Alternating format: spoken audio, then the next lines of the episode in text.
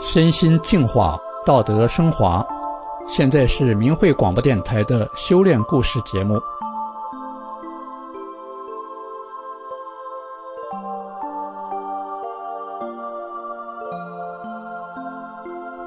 听众朋友，一位留守少女，她跟父母间的矛盾已经激化到要自杀的地步。这个局面怎么才能化解呢？让我们来听听今天的故事。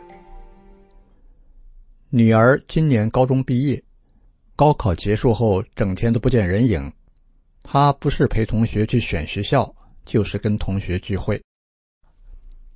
前几天，女儿带了一个叫小颖的同学回家，一见面，小颖就叔叔阿姨的对着我跟妻子叫个不停。小颖的饭量比女儿大很多，令我印象深刻。小颖回去后，我好奇的问女儿。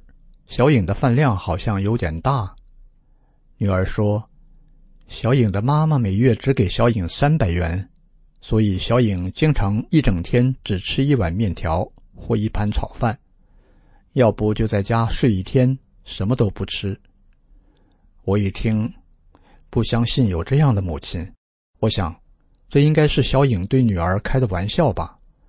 我交代女儿多带小颖来家里玩。有一天上午，女儿跟妻子说要跟三个同学一起去办点事。可是到了下午，我规定的回家时间还不见女儿人影。傍晚六点多，女儿一到家就进了她的房间。临睡前，我进了女儿的房间，问她为什么迟回来。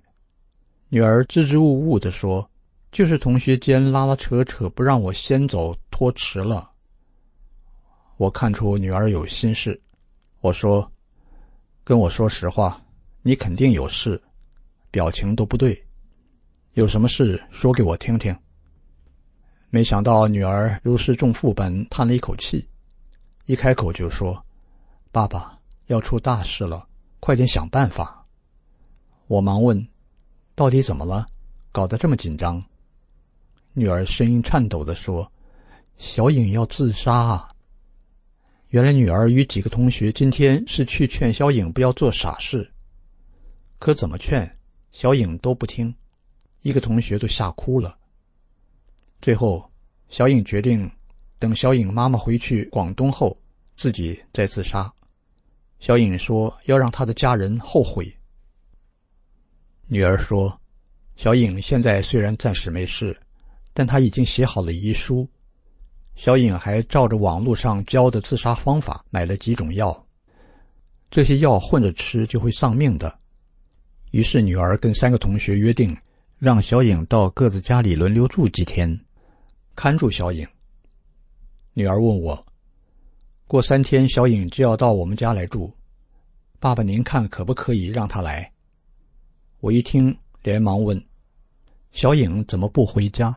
她的妈妈不管她吗？”还有他的爸爸呢？如果住在同学家，他要是一想不开做了傻事，这个责任谁能承担得了？我接着问女儿：“报警了吗？”我一连串的问题，女儿听了更紧张了，忙说：“我们哪里想这么多？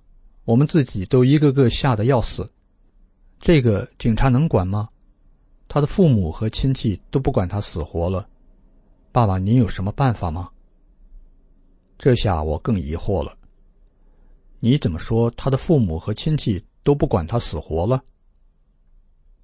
原来小颖就是一般所说的留守孩子，他从小留在家乡跟奶奶生活。小颖的爸爸妈妈到广东跑运输，一人开一辆货车给人拉货。小颖还有一个弟弟，弟弟跟着爸爸妈妈住在广东。小颖奶奶去世后，小颖就寄宿在姑妈家，有时住校。小颖转了好几次学，但学习成绩一直不错。小颖长期与父母分离，和爸妈产生了很大的冲突。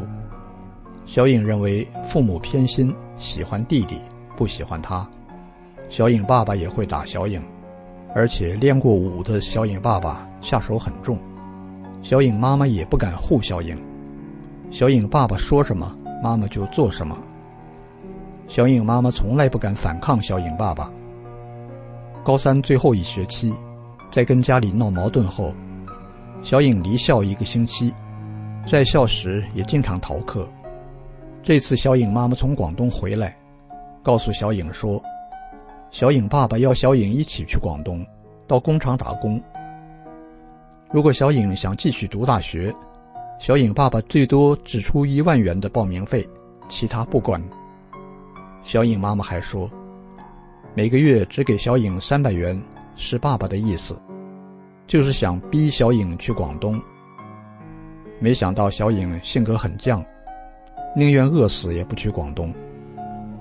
小颖的妈妈做不了主，小颖和妈妈也根本谈不到一起去，两人见面就吵。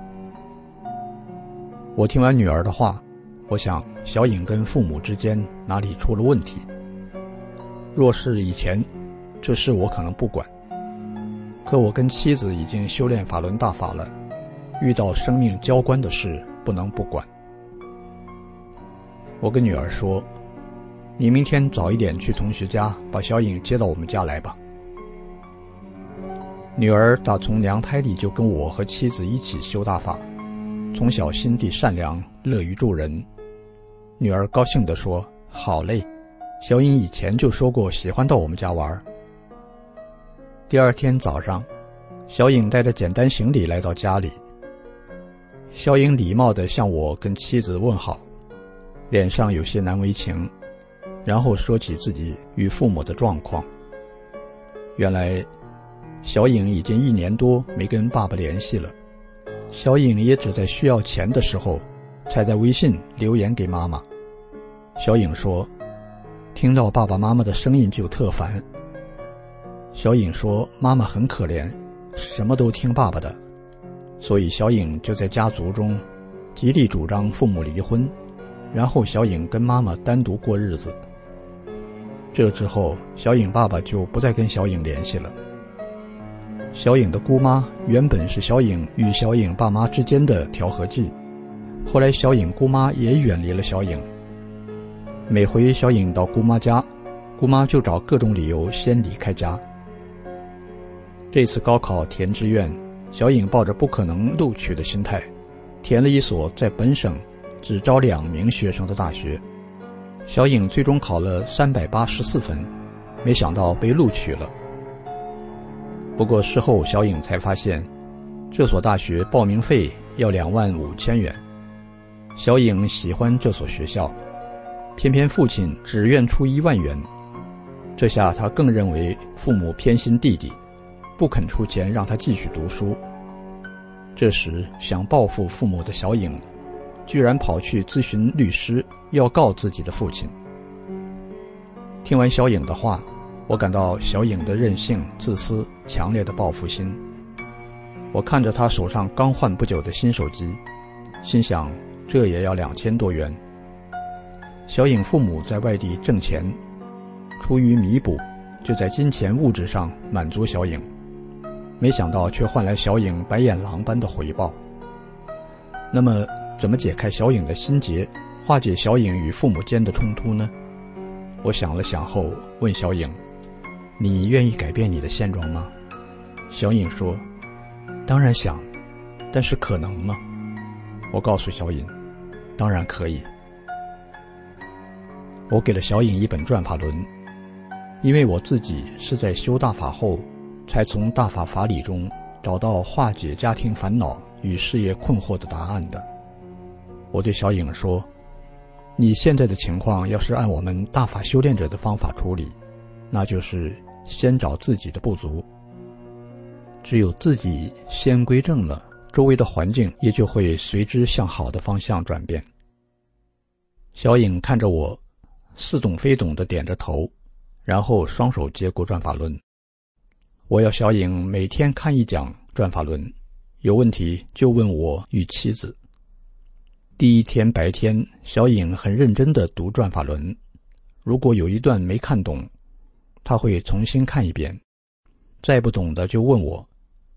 到了晚上，小颖就和我与妻子、女儿交流，说他从书中领悟到的真善忍法理，看到自己哪里做错了。我们一直谈到晚上十二点。第二天，他动念想回家去烧遗书。第三天，小颖让女儿陪她，她回家把遗书烧了，也把买的自杀药给扔了。到了第四天，小颖一样认真的阅读《转法轮》。这天晚上，小颖对我说：“叔叔，我真的没有想到我还可以做个好人。现在我学做好人真好。”从小到大，从来没有一个人像您这样教我怎样去做一个为别人着想的人。我觉得您就是我的救命恩人。我告诉小颖，你的救命恩人不是我，是我们的大法师傅，是你自己与大法有这样的缘分化来的。你要谢谢师傅。小颖双手合十，说了声：“谢谢大法师傅。”我跟妻子与女儿每天都能看到小颖的变化。小颖说：“她认识到自己做事很偏激，只在乎自己的感受。”后来，小颖联系了姑妈，但姑妈哀求小颖不要找她，有事去找小颖父母。姑妈说自己的身体不好，不要给她找事。这时的小颖才体认到，原来她伤了姑妈的心。于是，小颖在微信上给姑妈留言，向姑妈道歉。说以后一定会改好。没想到姑妈还是不相信小颖，反问小颖是不是又做了什么错事，要找姑妈的麻烦了。小颖对姑妈说：“我这次是真的晓得自己以前有多么不对。我遇到了一个同学的爸爸，他是一个高人，给我讲了很多做人的道理。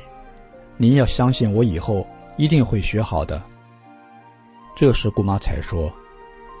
你变好，我巴不得，我相信你，但是你要让你的爸爸原谅你才行。小颖又鼓起勇气跟妈妈道歉，妈妈也原谅了小颖。妈妈叮嘱小颖要跟爸爸好好说，特别是读大学那么高的学费，是要经过爸爸同意的。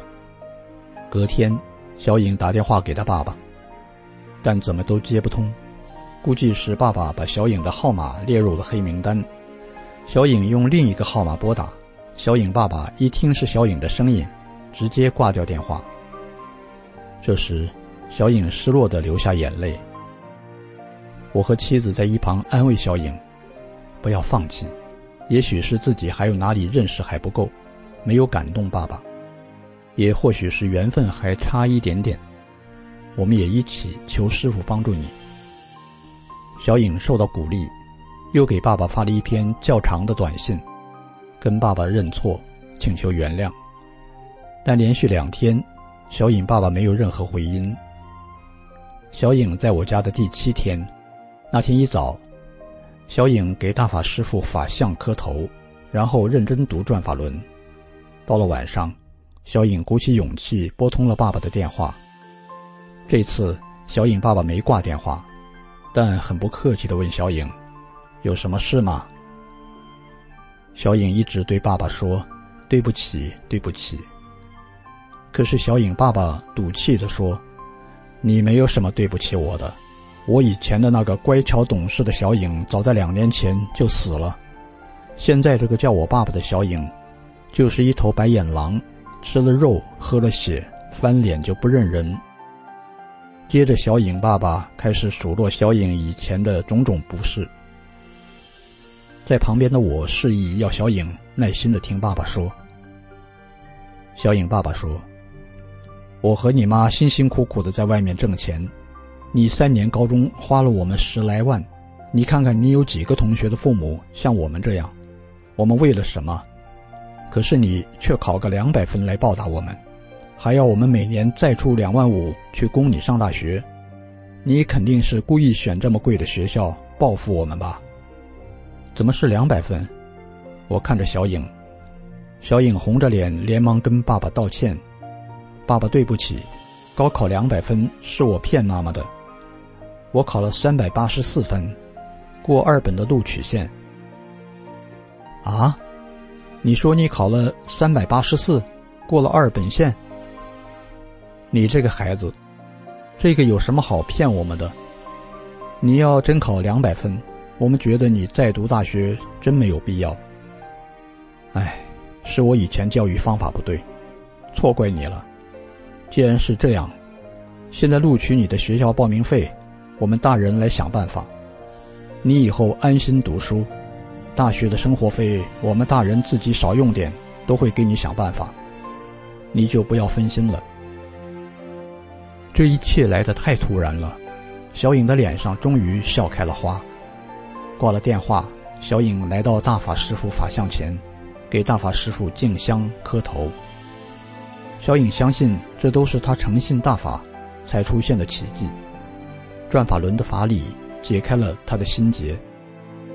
小影一共在我们家住了十天，妻子每天都做小影喜欢吃的菜。小影长胖了几斤。最后一天。小影看完了九讲转法轮，接着小影就要到姑妈家，然后要到新学校去了。我看得出小影舍不得离开我们。小影说一定会再来我家看转法轮。临走前，小影再次给大法师父法像敬香磕头。听众朋友，一本书在十天里挽救了一个家庭的命运。这实在令人难以置信。不过，类似的例子，在阅读《转法轮》的人身上，却是很常见的。也许有机会的话，您也静下心来，好好阅读一下《转法轮》，说不定会有意外的收获呢。